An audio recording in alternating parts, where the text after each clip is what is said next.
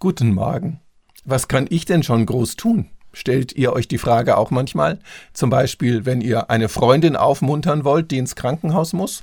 Was kann ich denn da schon groß tun für sie? Ich frage euch, warum denn gleich was Großes tun?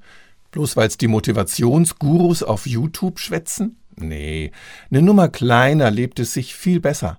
Ihr könnt die Freundin einfach mal besuchen und vielleicht ihre Blumen gießen oder die Katze füttern. Da hat sie gleich ein paar Sorgen weniger. Und wenn die Bauern zum Beispiel Demos fahren und etwas fordern, was könnt ihr da schon groß tun für die? Na, direkt bei ihnen einkaufen. Ein Salat hier, Kartoffeln da, das könnt ihr tun. Also, wer von euch an der Frage knabbert, was er schon groß tun kann, lasst einfach das Groß weg. Und schon werdet ihr viele Ideen haben, wie ihr mit kleinen Schritten Großes erreicht denn selbst Gott hat für die Welt sieben Tage gebraucht. Habt einen guten Tag, bis morgen.